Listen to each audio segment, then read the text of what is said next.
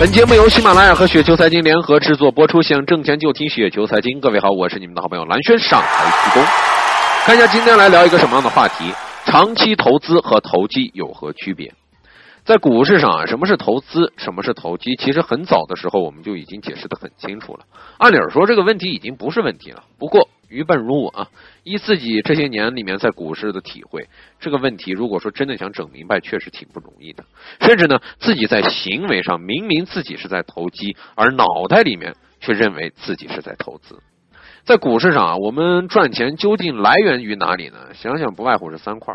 首先，企业分红的钱；第二，企业内在价值增长的钱；第三，市场溢价的钱，或者说什么市场波动产生的差价。除此之外，还有其他钱吗？应该说是没有了。那么，虽然啊，中国股市股东文化向来是比较缺失的，太多的投资者来到股市里面看不上分红的小钱，但是毕竟依靠分红或者是分红再投资，显然是在投资的范畴里面的。令人可喜的是，中国投资中国股市这些年呢，也出现了一些相对高分红的上市公司。虽然他们仍然像大熊猫一样的稀少，但是长期投资于他们，也给投资者带来了超越无风险利率的回报。自己总是说啊，投资的出发点和落脚点呢，一般要放在这种呃优秀啊低估的企业身上，不可以寄托于牛市大潮。呃，其实呢，就是说什么呢？要赚企业内在价值增长的钱。巴菲德呃，巴菲德去了，巴菲特啊的这个一些股票，五十年上涨了一点八万倍啊，增长幅度呢，基本上在与内在的价值增长是相当的。他们的长期投资者呢，就是在赚企业内在价值增长的钱。同样，中国一小批长牛股啊，上市以来。上涨幅度基本上与业绩增长相当，他们长期投资者由此赚取的这种呃满满的这种钞票呢，应该说是什么？赚的就是企业内在价值增长的钱。那么谈到内在价值这个概念，自己认为这是我我最让就是最让我们投资者犯迷糊的一个概念。因为什么呢？虽然它切实存在，却又看不着、摸不着，不好计算。在这种情况下，如何检测自己的出发点和落脚点是落在投资上的呢？比如说。我们以二十倍的市盈率买入了一家年和增长率为百分之十五的公司，然后畅想一下，十年后会有一个什么样的结果？以十倍市盈率去卖出，回报年复合的这种收益率是百分之七点三二；以十五倍卖出呢，年复合这种收益率呢是百分之十一点七五；二十倍卖出呢是百分之十五点零一；二十五倍卖出呢是百分之十七点六一。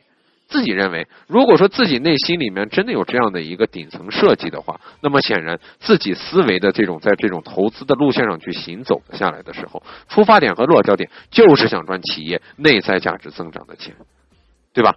谈到内在价值增长，是不是市场上追逐企业每年每季收益的增长呢？自己认为这又是一个什么呢？容易让我们投资者犯迷糊的一个概念。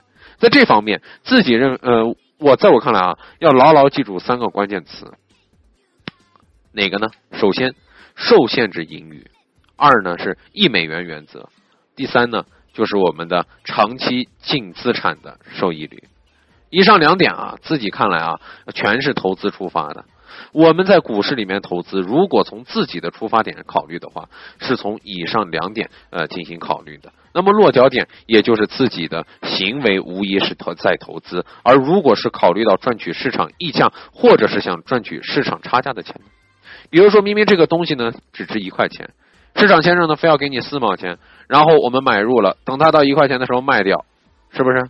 那么根据我们这种捡烟蒂的这种投资方法，是不是在投资呢？当然，按照大师的理论，呃，这是在投资，而且呢还叫聪明的投资者。那么除此之外，比如说说像这个呃中国市场啊，中国股市上的那种投资小盘，对吧？呃，还有投资某个流行主题与概念，投资某个重组等等等等，是不是在投资呢？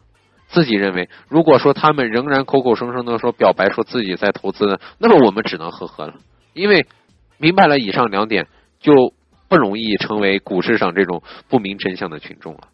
好了，各位听友，如果您觉得咱咱刚才说的还稍微有点道理，或者还稍微有点意思的话，就请速速添加关注我。当然了，你也可以添加我们的微信公众号啊，直接在微信公众号当中直接搜索“雪球”两个字，搜索“雪球”，添加关注呢，同样可以看到非常有趣和好玩的文章。我是好人，我很真诚，我是你们的好朋友蓝轩，下期节目时间不见不散喽。